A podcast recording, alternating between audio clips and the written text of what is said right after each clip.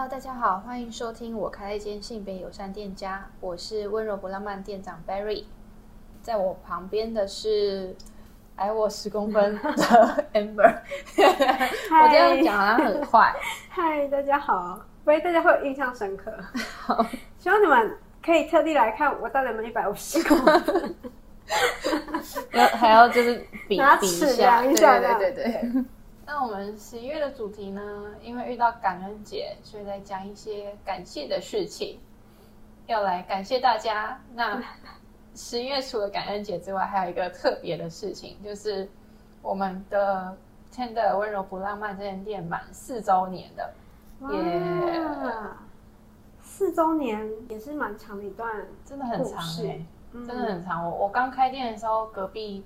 隔壁那间咖喱店别呛大叔啊，他就说他们开三年，我就想说，哇，我的天啊，我不知道我三年后在哪里。对，因为那时候还不是觉得自己很稳定，嗯，然后就忽然就四年了，然后忽然就是店面又经历开始装冷气，然后又改装。对对对对对，一开始 一开始没有冷气的时候，对你有来过，那时候真的超热。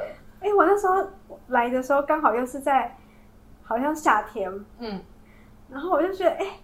没有冷气，然后但又觉得说，哎，其实可是这里的氛围又觉得不错，所以有印象深刻。只是说，当朋友聊起说，哎，要不要去这间酒吧的时候，大家就会想说，哎，要不要等天气凉一点的时候？所以那时候的感想就是很热，呃，会觉得很很有点热，嗯、然后好像还有，我记得好像有蚊子还是什么之类的。对对，嗯、然后就觉得啊，如果有冷气的话，好像。会更好一点这样子，嗯、然后因为我身边也蛮多朋友有想要来这间店，但还在一直观望，然后还觉得没有冷气有点怕。呃，可以啊，我觉得不错，但因为没有冷气哦，这样对，但有点呃露天的概念，对 对。然后反正我那时候就是追求一个呃街边，嗯、然后像国外一样，因为那时候刚从国外回来，就是一个很 chill 那种嗯的感觉。嗯但没想到，就是台湾天气真的跟国外的不一样。对，对，然后那时候就经历了一段超级热，然后蚊虫又多。嗯，对，然后所以我现在都觉得隔壁隔壁新开的店卖拉面那一间，对，真的超厉害。对，它经过它经过都会有一股热气耶，嗯，冲出来，对那个煮面的水蒸气嘛，对，那种感觉，嗯，但是还是超多人在排队。反正我们这四年来就是经历了蛮多，像是。呃，转型啊，转型成性别友善店家，然后我自己开始接触这个圈子，然后也认识很多很厉害的人，Amber 就是其中之一。还有装潢改装了三次，因为我第一次装完冷气的时候，那个玻璃的密封性不是很好，外面有人抽烟的话，烟味蛮重的。然后所以现在的店内是是以呃木质调为主，然后灯光也比较温馨一点。那希望还没有人来过的人，都可以抽空来看看。嗯，对，如果有从我们还没装人气的时候就是我们的粉丝的人，对，也可以来跟我们认清一下。然后都很谢谢，感谢有你们这四年来的陪伴。嗯，那讲到这个，我来讲一下，嗯，我开店遇过。蛮感动的一些小事，好了，嗯。嗯，我觉得第一个事情就是因为我的店在模范市场里面嘛，那这这个地方其实离台中西区热闹的地方就是晴美，走路大概十分钟，嗯，所以三所以四年前来说算是还比较没有被开发起来的地方，嗯，所以刚开始开开店的时候就是我跟别呛大叔这两间店。那那你蛮有眼光的，就是还还是我要改做房地产。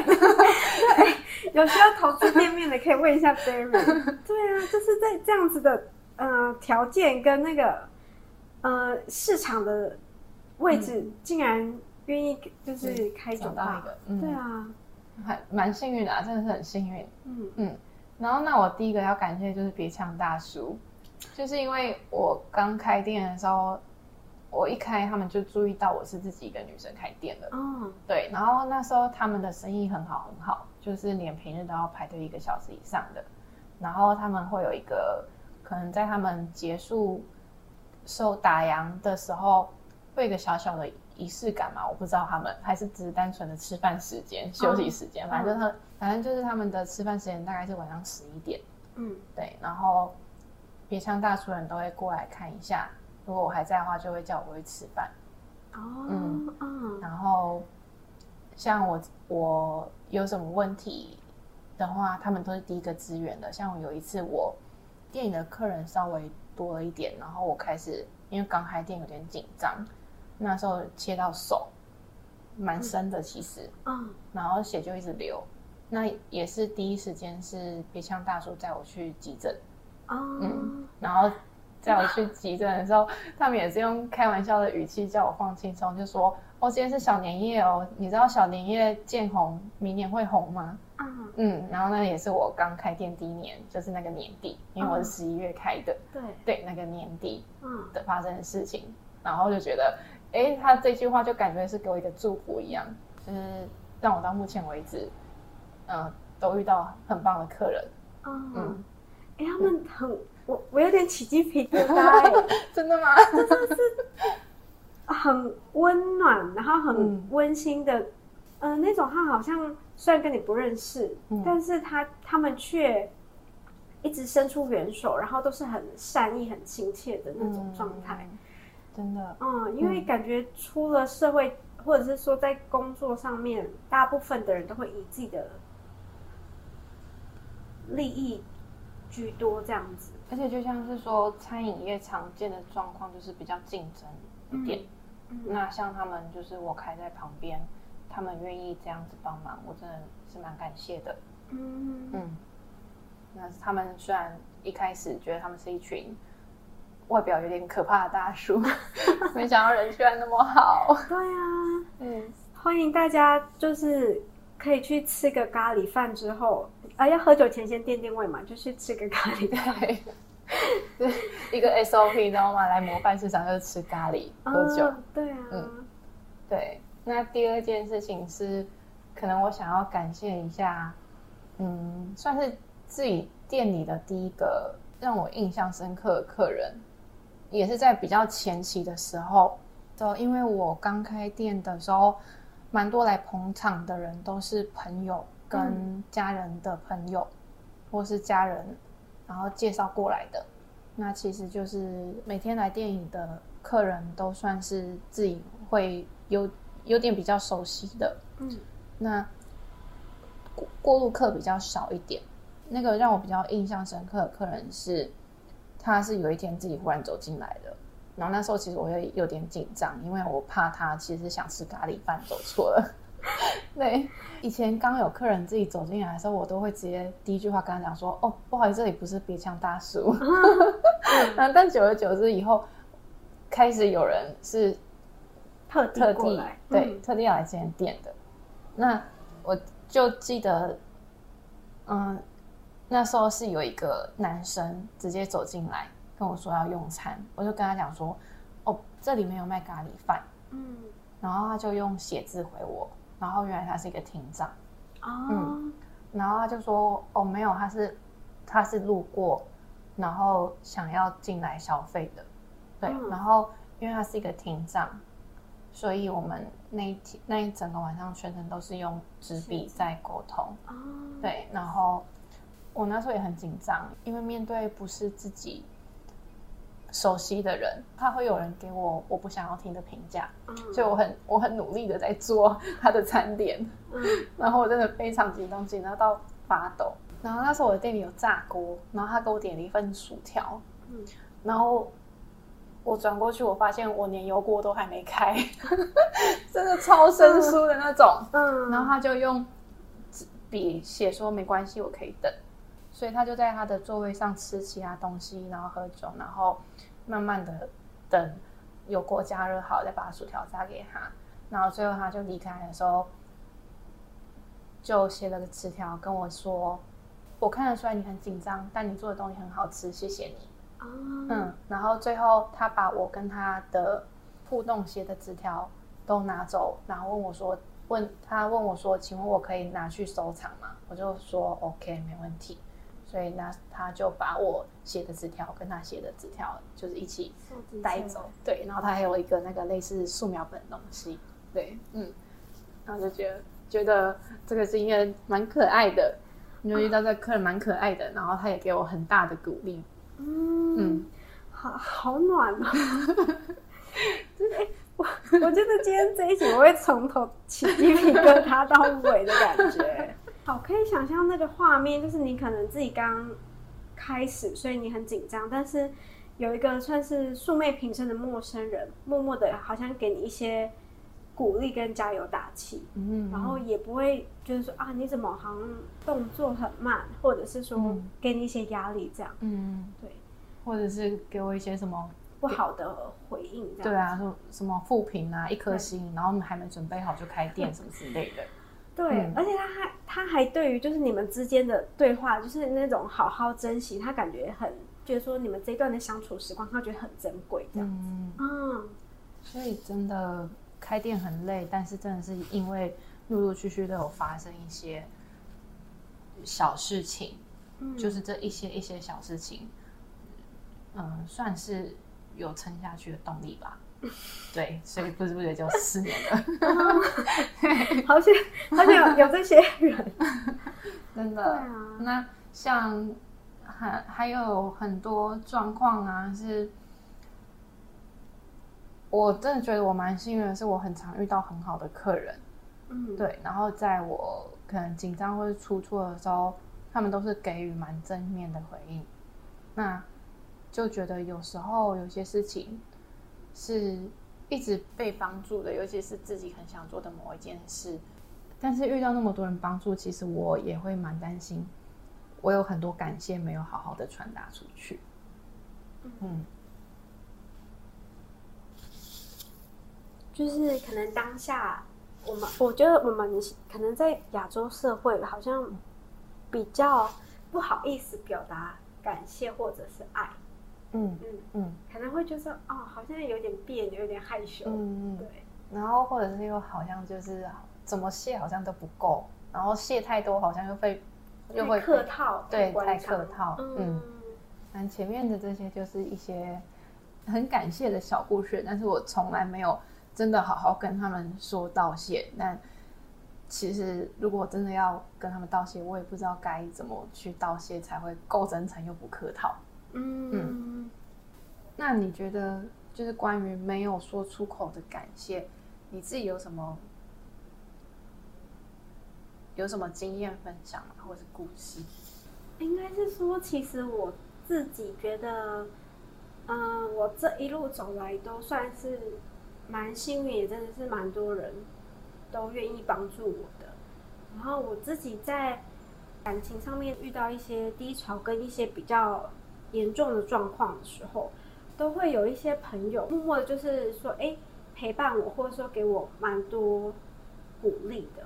然后其实我觉得也是因为这样，他们的关心不是说，哎，你最近还好吗？或者是想听八卦，嗯、而是可以让你真真切的感受到说，哎，他们其实蛮担心你会不会心情不好，或者说有没有吃饭的这些状况，然后。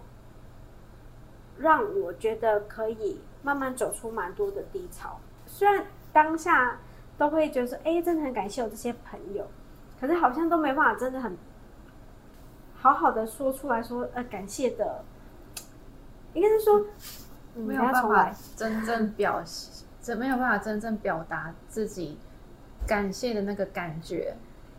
对，因为应该说谢谢这两个字，其实。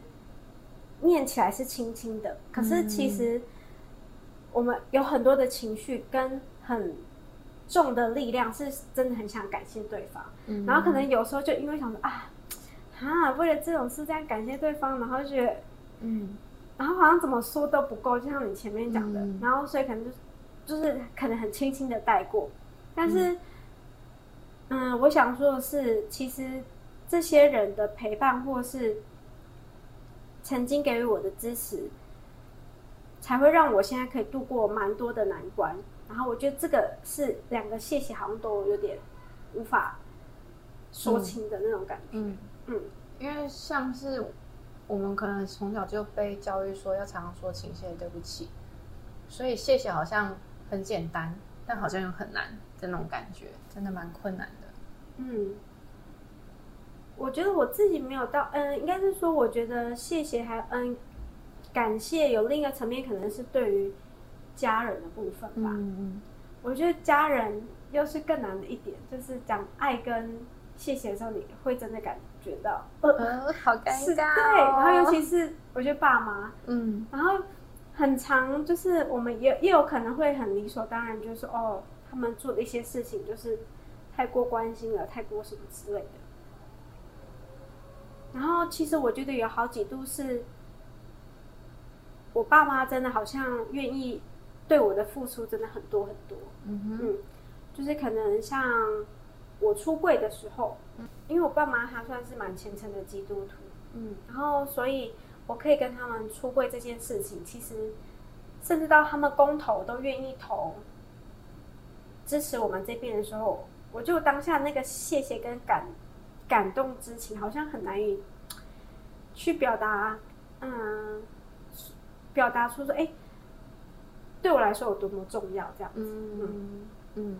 然后，所以我觉得可能就是一点，可能有时候就会比较常常就是，哎、欸，哦，你你很厉害哦，你知道知道要投什么吗？或是，或是会觉得，或者可能会跟朋友说，哎、欸，我爸妈真的对我很好，嗯，他们都怎样怎样，可是好像。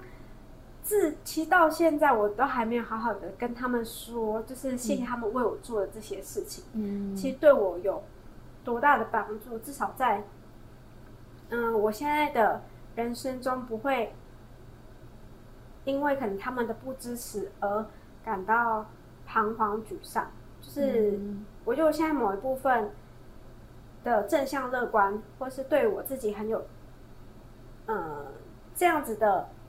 性别认同吗？我觉得好像是他们给了我很多的勇气。嗯嗯，所以你很想要跟你家人说感谢，但是你不知道怎么说，就只能用一种玩笑的方式带过吗？对，然后一方面可能是也不知道要怎么突然把这么沉重的事，就是应该说这么隆重的去感谢。嗯，可能对，嗯，然后所以好像我觉得有机有机会吗？我觉得会想要好好的把这件事情，就是对他们的谢谢说出来，这样子。嗯，那你有想过要用什么方法吗？哎、欸，其实我跟我爸妈蛮常，我们从以前就蛮常会用写信这这个东西的，写纸条之类的。对，因为我觉得你知道写纸条不要面对面的一些 情绪吗？我我自己可能会有点不好意思看到可能我爸妈的可能接受一些情绪，所以我好像蛮习惯用写字。写信、写纸条给他们的，嗯，就是啊，他们有收到我想表达的就好了。嗯、好，我懂，心里懂，然后不要台在台面上谈。对对，因为我觉得亚洲父母多半还都是比较你知道含蓄嗯一点。对对对对、嗯、对，我有写信过给我妈妈哎，但是我写完过了两天我就丢掉了，根本就没有给给我妈妈看，因为。就已经可以想象出他的反应了。哦，对，你是要写很沉重的东西是吗？我我写很感谢的东西。嗯嗯。然后写完之后就变得觉得好别扭哦。然后就在想说，我要趁他生日的时候一起送出去，但最后还是没有送。那所以他至、嗯、至今都还不知道里面的内容。对。嗯，被我丢掉了。这样讲一讲，好像反而觉得那种没有办法说出口的感谢，才是真正最感谢的感谢，因为它藏在心里面。对，而且它的可能一些种种因素，种种因素其实最嗯、呃、最浓厚，然后最让你觉得好像不该只用一个谢谢就可以。对，对就觉得谢谢太敷衍了。其实我觉得感谢这件事情，近几年都大家蛮有在探讨的一个。话题就是，嗯，因为像我有追踪那个 Jolie，我不知道大家有没有追踪。然后她算是一个，嗯、我觉得她是一个很正能量的女生。然后，因为我之前在感情上遇到一些很不好的状况的时候，我就看她影片开始学会，嗯，感恩日记。嗯，哦，你说每天跟自己嗯，每天谢谢五个东西之类的吗？对，嗯，我其实一开始都不知道谢什么哎、欸，然后也会觉得说，嗯，做这个，嗯，感谢要要有什么意义吗，或什么的？嗯，真的有用吗？对对对，嗯、但后来其实我觉得我自己就开始每天尝试做这件事情，连很微小的事情我都很感谢。这个就有点像是感恩节他们的一个含义吧，就是希望你可以透过生活中的各种小事，嗯、然后去看见自己的，比如说价值，或者自己其实生活过的是，也其实是很不错的。嗯嗯，然后我就会感谢说，哎，虽然我今天有点赖床，但是我也。我上班也没有 迟到，就打到最后一分钟的卡，就是很感谢这样子。对，感谢今天车路上没有状况，感谢今天路上的机车骑士跟开车的人啊。对，或者说，哎、欸，感谢就是我可能主管啊，就是买一个送了一个我小点心，然后刚好我其实蛮饿的，或是嗯嗯，就是我觉得好像这部分是我我自己现在我在做一些。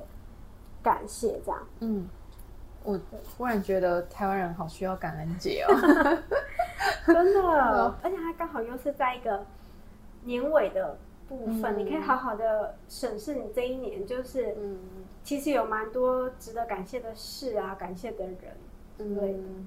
嗯，嗯因为其实像，嗯，我跟 Barry 来开始做这个。聊聊小聚的时候，其实也算从今年二月，对，我们是从二月十四号开始，嗯，然后其实要回顾的话，我也觉得蛮感谢这件事情，嗯、就是我蛮感谢，就是 Barry 当时有来找我，问我说，哎，要不要做，嗯，类似这样子的讲座，嗯、因为其实我对于这一块一直，呃，我对于人跟人之间的对谈一直都蛮有兴趣的。嗯、然后我也没有想到说，哎，就是因为我们几次活动碰刚好碰面之后，然后就会在 IG 上面稍微聊一下，呃之类的想法。然后我就没想到他就找了我。然后经过到了，如果到了算到现在的话，也算是经历了七八场左右。嗯，扣掉三四月，对，二五六七八九十十一八。对，就也经过八场，嗯、然后我觉得在这八场中，让我嗯、呃、学到了蛮多的经验，然后也认识了蛮多很不错的人，嗯，嗯，所以就蛮感谢 Berry 的。他现在可能内心觉得尴尬，所以你要再继续讲下去。嗯 对，所以大家要记得来参加我们十一月份的聊聊小聚哦。对，我们就是要让朋友尴尬到爆，不来哦，跟我们一起尴尬。对，还是大家其实是比较想要来现场看我跟 Amber 尴尬。我们可能就是你知道那天感恩节，那不然大家那天嗯、呃、感恩节的话，一起就是来跟 Berry 说。一件感恩的事好了，然后我就看他尴尬到爆。那我就来个，你来跟我说一件感恩的事，我请你喝一杯 shot。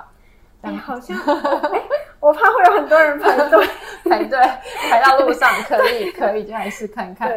嗯嗯。那总而言之，我们这个月的聊聊小聚活动比较特别，它没有办在十四号，而是我们选了十一月十一号礼拜六的下午的时间。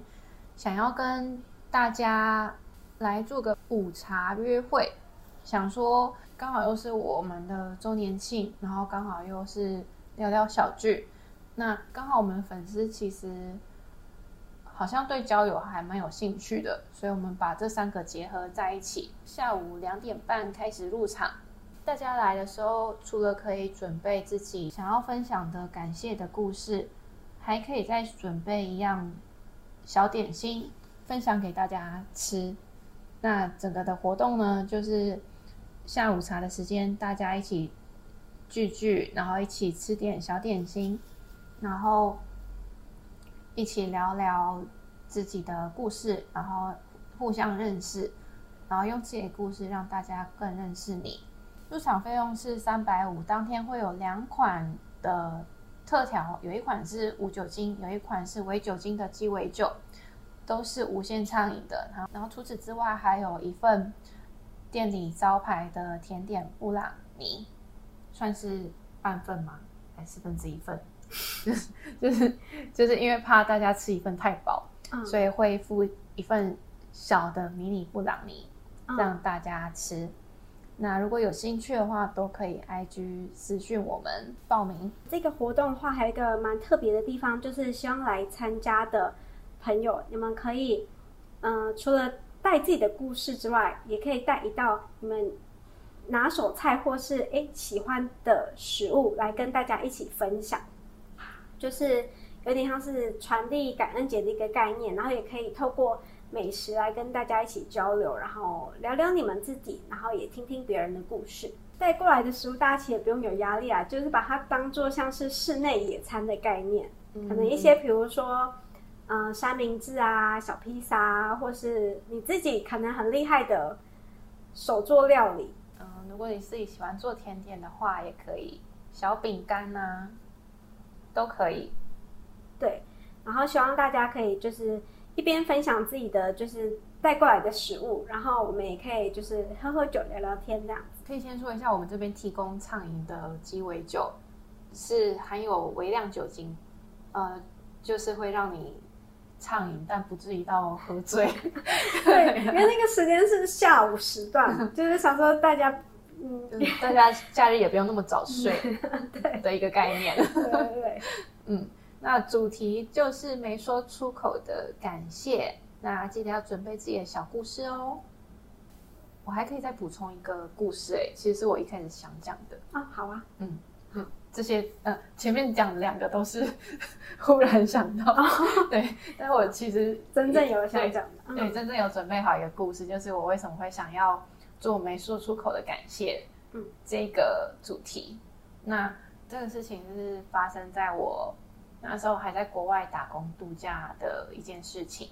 那这个事情转变的，应该算是我整整个人的个性吧，嗯嗯，因为。其实我以前算是一个蛮不稳重的人，嗯，然后情绪来得很快，然后也很容易跟其他人起争执，然后也是想做自己的事就做自己的事情，嗯嗯，然后对蛮多朋友来说，我都我是一个蛮头痛的人，嗯，然后对家人也是，嗯、对，那那时候就我就遇到了一个算是我人生导师的人，嗯，那状况是。是呃，故事是这样的，就是那时候我们是在嗯，working holiday 打工度假的时候，澳洲会有一个规定，就是你要先去农场工作。嗯、那我们就是我就是找了一份农场的工作。那农场工作其实非常辛苦，因为就是要大量的晒太阳，然后我那时候是挖地瓜跟采番茄啊，对，然后。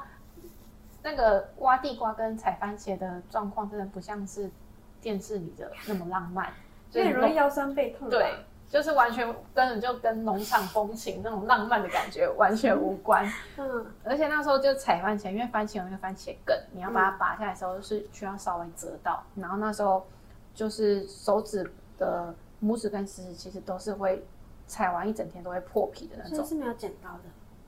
没有哦。嗯，我手。长茧超硬，你要摸摸看吗？哎、欸，真的，真的，真的哎，对，啊，就是才发现踩来的哦。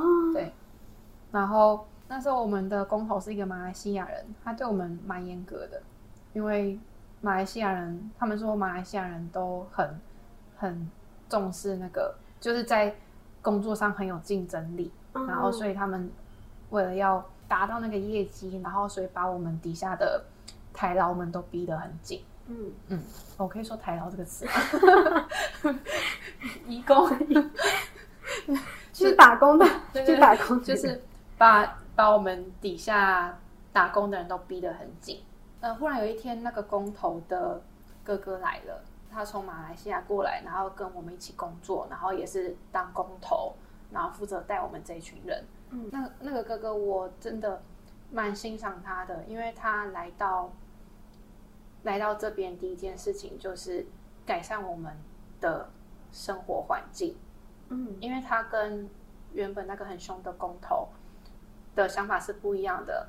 那个很凶的工头可能就会就会觉得我要逼你们这群员工，然后工作上做到最好，回去私底下的宿舍他们可能不管。但是这个哥哥他可能就是来的第一件事就是改善我们的工作环境，然后跟居住环境，嗯，然后先了解我们每个人有什么需求，然后尽量去做到。那那时候我有说了，因为我的个性真的很讨厌嘛，嗯，就是很屁，然后所以那时候其实我在那间宿舍里面是跟其他台湾人都有点冲突的，嗯，对，然后所以他那时候做了一件事情，就是把我们全部人叫过去，然后讲开这件事，就是包括包括我的个性为什么会这样子，然后其他人是怎么看我，那。讲完了，好，那大家之后就好好相处哦。然后接下来蛮感动的，就是他在假日的时候会带我们全部的人出去玩，因为澳洲很大，然后所以需要用通车的方式才可以去到一些比较秘境的地方。然后所以他就带我们去一个算是湖，然后是一个山里面的秘境，然后是一个湖，然后那个湖很漂亮，然后没有什么观光客。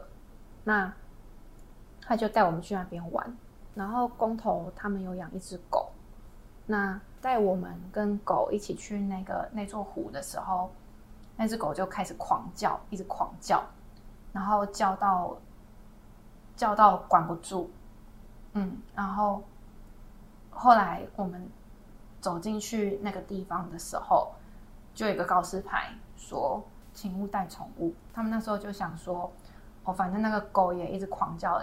管不住，然后这边刚好也说不能带宠物，所以弟弟就先把狗带回去，然后可能带狗回到宿舍，可能要一个小时的路程。嗯，对，然后哥哥就留下来跟我们玩，因为哥哥的态度平常就是很，他为了要让他跟我们自己打成一片，就是常很常会开玩笑，嗯，然后用一些比较比较。轻浮的态度跟我们讲话，然后那时候发生一件事情，就是我们大家都在岸边玩水，但其实那个湖很大，那湖的最底有一个石头，那那时候哥哥就跟我们讲说：“哎，我们来比赛游泳，来啊来啊！”然后我们都没有人想要答应他，嗯，然后他就说：“哦，你不游，那我我我要自己下去。”所以，所以我们大家都在岸边玩水，然后我们就看到那个哥哥就是。一直游游游游游游到最底石头那边，然后跟我们挥手，嗯，然后我们就没有要理他，然后就继续玩自己的。然后过了几分钟，欸、我想打一个岔，嗯、就是他前面对你们这么好，然后你们怎么那么冷淡？就对，其实这是这就是一直是我们这一群人到现在都还蛮自责的地方哦。对，然后。就是因为他一直找我们找我们去游泳比赛，但我们就没有人答应他。然后，所以他在石头，他在最远的石头那边跟我们挥手的时候，我们每个人都是，嗯，可能就是也是跟他回回挥一下，然后就不理他了。然后过了一阵子，我们发现那个哥哥没有回来。然后觉，但是我们当下，因为他平常的那个态度，我们当下每个人都觉得。他一定是故意躲起来，要我们去找他，嗯，所以我们也是没管他。但是过了半小时四十分钟，忽然开始觉得不对劲了，因为天色开始慢慢变暗了，时间有点久了，然后我们大家都开始紧张，就开始找他，然后也有人跑到跑到湖最远的地方去找他，然后有人有人想说他可能在旁边树林里面，然后去树林里面找他。然后后来真的找不到，我们就报警。然后报警的时候，消防队来，他们是用那个很大的像渔网，嗯，打捞整个湖，然后才看到那个哥哥，就是的背这样飘上来，嗯，然后我们当下大家都傻眼，嗯，就想说怎么会发生这件事情，嗯，然后。然后我也是因为，然后因为他死的太突然了，就是离开的太突然了。这件事情除了让大家很震惊之外，我自己也很震惊。我震惊的点是在，我知道，就是我那时候我我有讲说，他那时候就是想要先来的第一件事，先处理我们的我跟其他台湾人的关系嘛。嗯。然后我那时候的反应其实是觉得说，他叫我们好好相处，但是其实我还是可以做自己想做的事情，因为我就是我，我不想要改变，嗯、我就是这样的人。嗯嗯，如果你们不接受我的话，你们就跟我不是朋友。嗯。但是我我自己活得开心就好。嗯。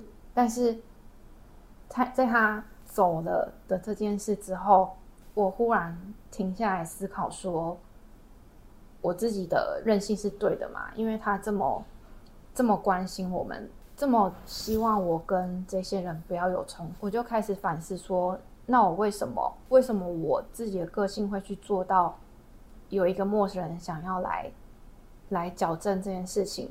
是不是一直以来我的个性都有问题？然后，所以在那件事之后，我原本那种很暴躁的个性，还有很屁、很讨厌、很易怒的个性，我完全就是反过来去省思自己哪边出了问题。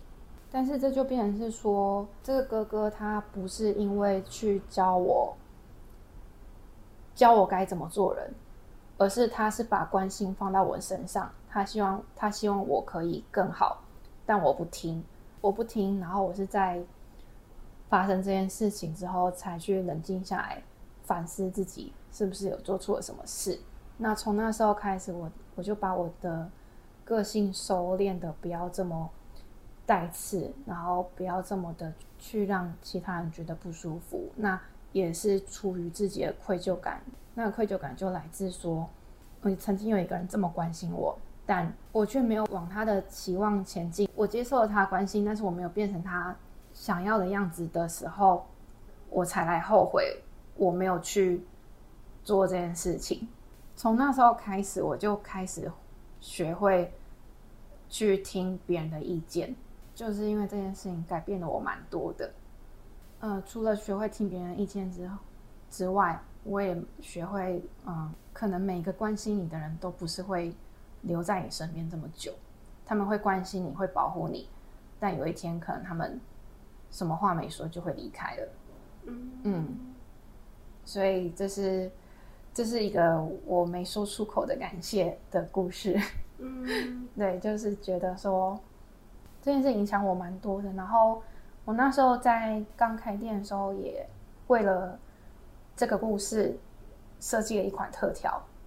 那如果大家有兴趣的话，可以翻翻我们 IG 最早最以前的一些文章，然后那杯酒的名字叫做单程机票，嗯、那讲的就是这个故事。那虽然这杯酒店里点不到了，但是希望有一天我还可以再把自己的情绪，嗯，因为我现在讲讲了这个故事，我还是很很紧张，还是会发抖。你有看到我在发抖吗？对，然后嗯，可见。可见，其实我情绪还没有整理好，嗯，然后反正如果有一天我可以把自己的情绪整理好，然后再去面对这个故事跟这杯调酒的话，希望大家还是有机会可以再喝到这杯酒，嗯，好，那这就是我的今年感恩节最后想要感谢的人，嗯，好，也感谢 Amber 坐在这里那么久，听我听我结巴讲完故事。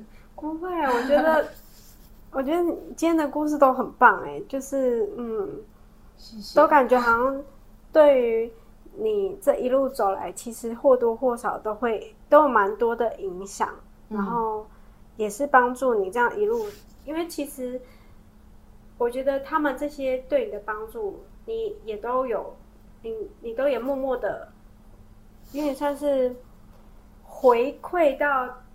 嗯，比如说大家身上嘛，我觉得这也是一种感谢的传承，这样子。嗯，对。忽然想到一个电影，就把爱传出去，就把爱传出去的感觉。对，我们那天可以把感谢传出去，这样子。好，嗯，嗯对啊。那所以就期待那一天可以听听大家的故事，然后可以让大家都起鸡皮疙瘩。那我们就十月十一号活动见喽。啊，今天这集就到这边，谢谢大家，拜拜，拜拜。